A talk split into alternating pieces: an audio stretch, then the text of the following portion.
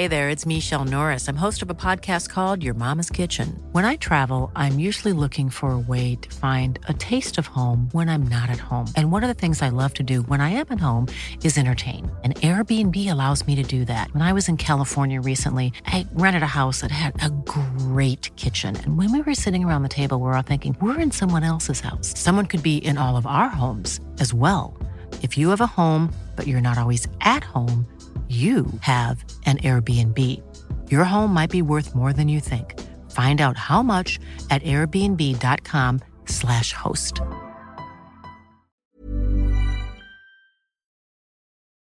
Escuchas, escuchas un podcast de Dixo. Escuchas Fuera de la caja con Macario Esquetino.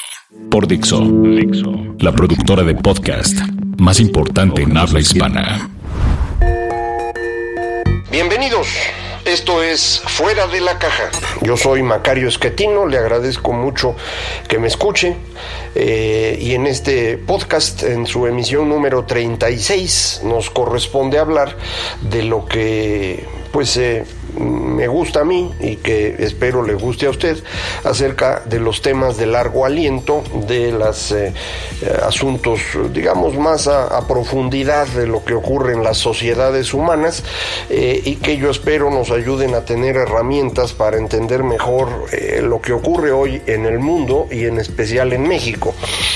Eh, hemos platicado de muchos temas aquí y uno de ellos eh, tiene que ver con esta dificultad que tenemos los seres humanos de vivir en sociedad.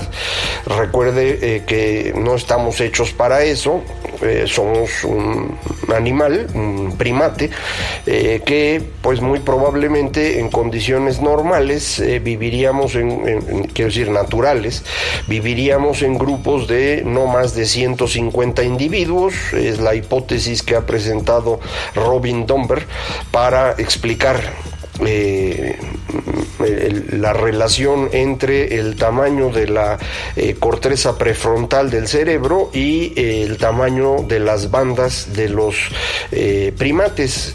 los chimpancés viven en grupos más pequeños, los gorilas todavía más pequeños, los orangutanes prácticamente viven solitos, en parte por eso y en parte porque la alimentación que tienen les obliga a cubrir muchos kilómetros cuadrados cada uno de ellos, entonces es imposible que vivan en grupos eh, grandecitos, de forma que viven prácticamente solos. Pero bueno, lo que nos importa somos nosotros, los humanos, que insisto, deberíamos vivir en estos grupos pequeñitos y así vivimos el 95% del tiempo que hemos caminado sobre la Tierra. Eh, se estima ahora que la especie a la que pertenecemos aparece hace 300 mil años y por prácticamente 290 mil, un poquito menos, eh, vivimos en estos grupos pequeñitos. Eh, quien rompe ese, ese límite es una cultura de lo que ahora es Israel, una cultura que conocemos como los natufianos, que hace 15 mil años inventa un, cuento que le permite romper el límite del tamaño de la sociedad. Y este cuento es la adoración a los antepasados, la existencia de un antepasado común que vigila, que ayuda, que evita las trampas entre las personas, permite que las sociedades dejen de ser pequeñas, superen este límite y encontramos establecimientos de natufianos de 250, 300, 400 personas viviendo al mismo tiempo en un mismo lugar de forma permanente.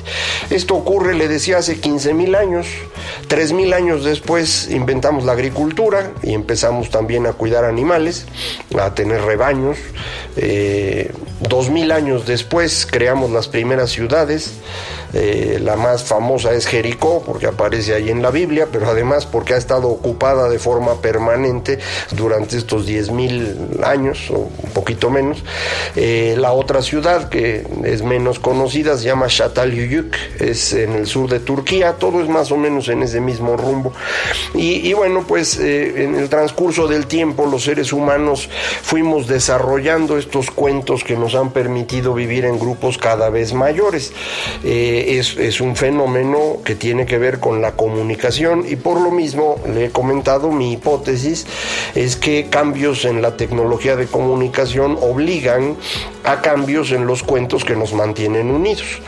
Eh, sin embargo, algo que también ocurre cuando se crean las sociedades grandes, mayores al límite natural, es que estas sociedades eh, ya no son muy igualitarias como si aparentemente lo era la vida en estos grupos chiquitos. En los grupos chiquitos, eh, un poco como, como los chimpancés, eh, habría cierta estructura eh, jerárquica, pero mucho menos marcada que entre ellos.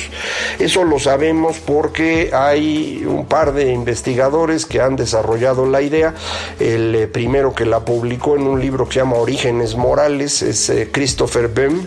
y más recientemente, de hecho, hace unos meses, eh, Robert Rangam, eh, que es muy famoso porque publicó un libro acerca del manejo del fuego, eh, ahora publicó un libro acerca también de la cooperación entre los humanos, que en el fondo coincide con lo que decía Bem.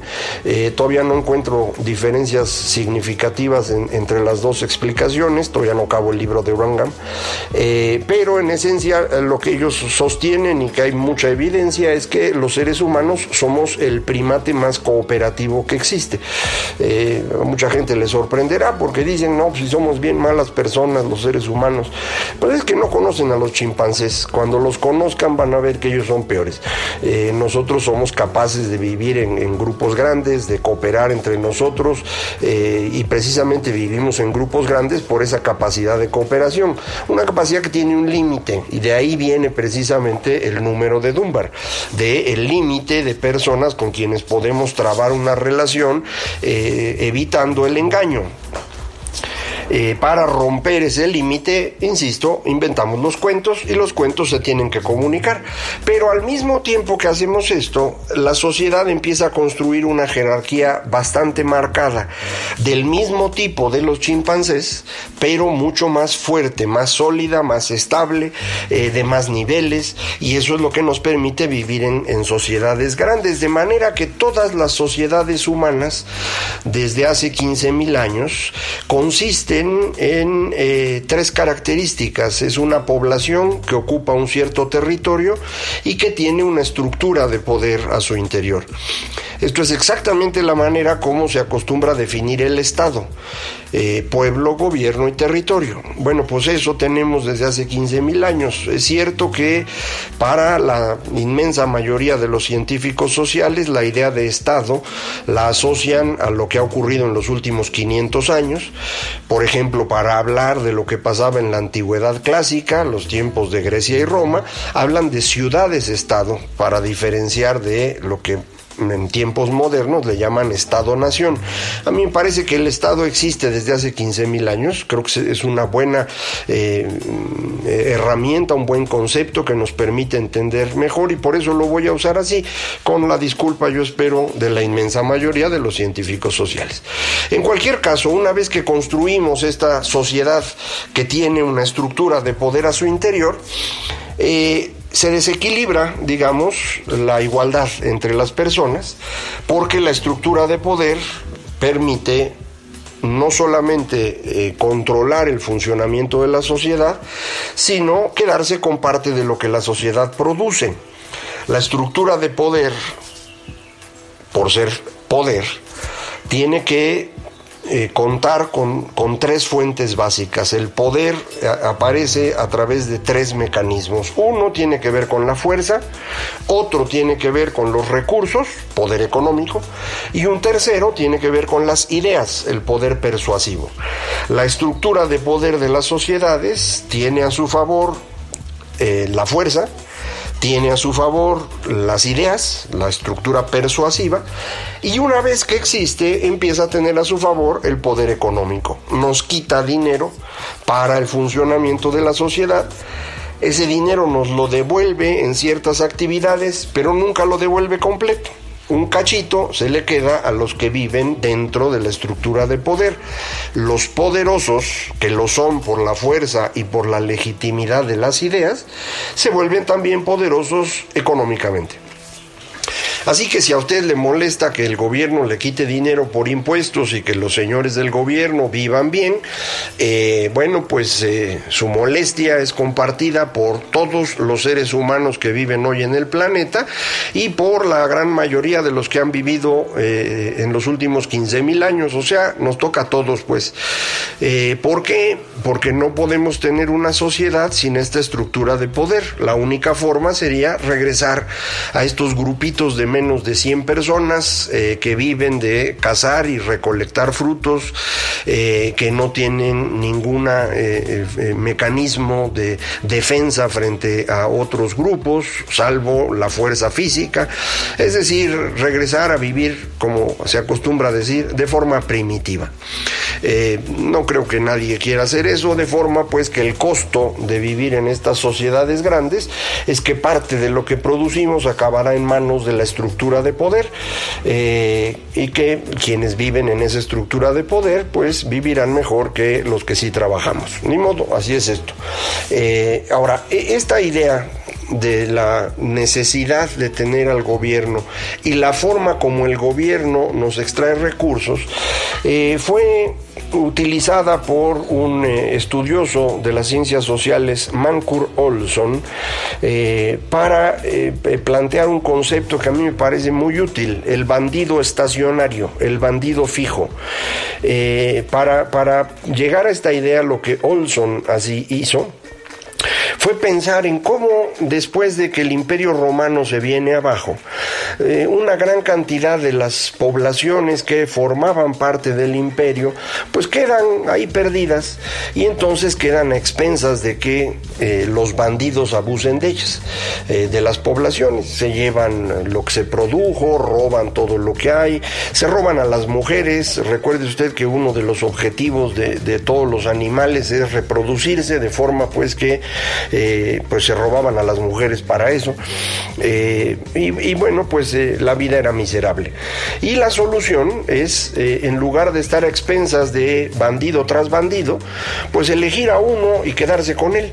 Y este bandido nos quita nuestros productos, ya no se roban las mujeres, o, o cuando menos no mucho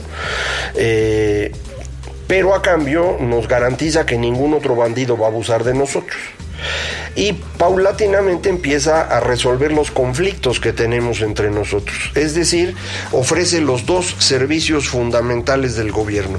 La seguridad nacional, es decir, la defensa frente a otros grupos humanos, y la impartición de justicia, la resolución de conflictos al interior de la sociedad. A cambio de ello, cobra impuestos. De esos impuestos, parte de los recursos pues se tienen que utilizar precisamente en la seguridad nacional y la impartición de justicia, pero sobra.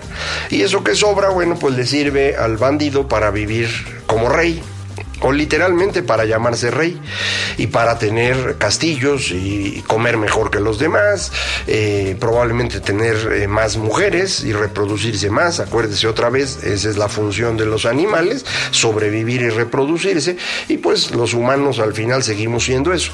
Entonces, eh, esta construcción del bandido estacionario implica pues que en todos lados vamos a tener gobiernos que nos van a extraer recursos, nos van a devolver una parte y se van a quedar con otra.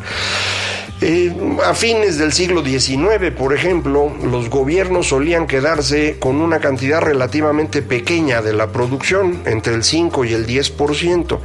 Eh, evidentemente había eh, industrias en donde se quedaban con más. Por ejemplo, ahora que mucha gente está estudiando lo de la conquista y, el virreinato de la Nueva España, por eso de andar pidiendo disculpas, pues ya se acordaron de una forma de impuesto que había, que se llamaba el quinto real que se cobraba directamente a quien acuñaba moneda. La quinta parte de la moneda acuñada debía entregarse al rey. Ese es el 20%. Pues sí, pero en otras actividades no había impuestos. Entonces, en el promedio de toda la producción, el gobierno se llevaba entre el 5 y el 10%. Con eso alcanzaba perfectamente para impartir un poquito de justicia, no mucho, y para defenderse de los demás, eso sí mucho. En el siglo XX, eh, empezamos a, darle al gobierno obligaciones adicionales. Le exigimos que hubiera educación para todos, salud para todos, seguridad social para quienes habían trabajado. Eh, de manera pues que el gobierno empezó a recaudar cada vez más. Hoy lo que recaudan los gobiernos son cantidades brutales. Los países desarrollados más o menos promedian 45% del PIB, es decir, de lo producido en impuestos. En países bálticos, que están alrededor del, mar Báltico, eh, esta recaudación puede llegar al 60% del PIB, como es el caso de Dinamarca, un poco menos en Suecia, niveles muy parecidos en todos ellos. Eh, los países que recaudan menos de 45% del PIB no pueden cumplir con las obligaciones de educación, salud, seguridad social y todo lo demás que tiene que hacer el gobierno. De manera que si un gobierno recauda menos que eso, pero se compromete a hacer todo lo que dije, pues lo va a hacer mal. No tiene usted que buscar ejemplos en ningún lado, usted vive en uno de ellos, México así es, eh, todos los países latinoamericanos así son, los países que más recaudan, eh, como son Brasil y Argentina, tienen el defecto de gastar mucho más eh, en ciertas áreas de lo que se gasta incluso en países europeos, específicamente en pensiones, por ejemplo. Brasil tiene una tragedia eh, del tamaño de la de Italia, eh, a pesar de no ser un país eh, todavía desarrollado. Y son problemas de la manera como se ha ido gobernando. Pero otra vez, no me quiero distraer con ello. Lo que me importa es que quede claro esto de cómo todos los gobiernos en el mundo recaudan, cumplen sus funciones, pero se quedan con un cachito. Y ese cachito beneficia a quien forma parte de la estructura de poder. En los países que ya son civilizados y desarrollados, las personas que están en el, en el poder y se quedan con esta parte del dinero lo hacen a través de eh, mm, prestaciones, de buenas oficinas, de viajes con gastos pagados, de comida de primer nivel. Usted puede ver en, en, los países europeos las quejas que hay contra los funcionarios de la Unión Europea porque viven a cuerpo de rey. Pues sí, eso es precisamente esta parte que se queda en la estructura de poder. En países que no son tan desarrollados, lo que tenemos, además de las prestaciones, es la corrupción. Eh, ahí tampoco tiene usted que buscar ejemplos. Aquí en México somos líderes en ese rubro, eh, uno de los países más corruptos del mundo. Eh, en parte, América Latina es un continente con problemas en este renglón, pero nosotros somos espectaculares en ello.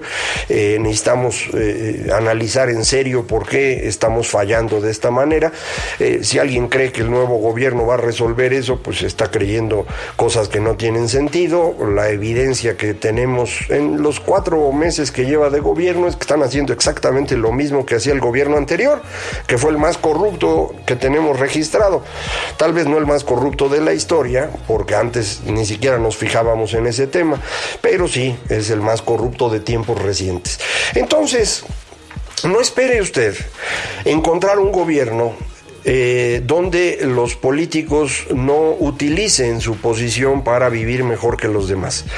Es parte de la estructura de poder que tenemos que tener para poder vivir en sociedades grandes. No existe solución, pues. La única solución que hay es encontrar mecanismos para vigilar que la corrupción se reduzca lo más posible, que las prestaciones no sean tan excesivas eh, y cosas por el estilo, pero no, no piense usted que se puede desaparecer eso. De hecho, muchos funcionarios públicos entran al, servicio eh, porque tienen el ánimo de la carrera profesional, algunos tienen vocación de servicio público, pero pues también para eh, eventualmente tener un ingreso razonable y buenas prestaciones y vivir bien, como todos los seres humanos quieren vivir bien y, la estructura de poder, el gobierno, se los posibilita. Eh, entonces, bueno, pues eso está por ahí. Déjeme terminar con el último detalle que tiene que ver con este tema del poder, que es el engaño los seres humanos somos eh, extraordinarios para engañar. Eh, por eso hemos tenido que ir construyendo estos cuentos que le comento para ir reduciendo el riesgo de que el engaño destruya a la sociedad. Sin embargo, la política misma es el arte del engaño. No se puede ser político sin ser muy capaz para engañar. Esto no significa que los señores y señoras que se dedican a la política sean por definición malas personas es simplemente que tienen que engañar para poder funcionar. Así es como mm, se ocurren las cosas, ¿no? no hay manera de que uno pueda dedicarse a, la estructura de poder si no es capaz de esconder las intenciones, eh, el tiempo necesario para adquirir la fuerza con la cual llegar al que uno necesita. De forma que si usted conoce funcionarios públicos que estén buscando una carrera política, se va a dar cuenta cómo la mayoría de ellos aguanta cosas que uno no aguantaría. Eh, fingen que están felices haciendo lo que su jefe les ordena, porque pues tienen que engañarlo el tiempo necesario para eventualmente sustituirlo y convertirse ellos y ellas en jefes. Eh, así funcionan los seres humanos. Entonces, si usted quiere vivir en un mundo en el cual no haya engaño, en donde quienes están en el poder no se enriquezcan, eh, lamento decirle pues que solo en los sueños podrá lograrlo. Entre seres humanos esto es natural y así seguirá siendo y no hay manera de evitarlo. Podemos controlarlo un poco y eso es lo que deberíamos aspirar, pero no no no piense usted que puede vivir en una sociedad de ángeles y santos. Cada vez que se ha intentado algo así, el resultado es una tragedia. Eh, tratemos de, de no volver a intentarlo. Muchas gracias por estar aquí, ya se nos acabó el tiempo. Esto fue fuera de la caja. Le agradezco mucho que eh, me escuche y que me siga. Soy Macario MX. En Twitter, arroba Macario MX, correo electrónico macario arroba macario.mx, página electrónica www.macario.mx. Muchísimas gracias. Esto fue Fuera de la Caja. Dixo presentó Fuera de la Caja con Macario Esquetino.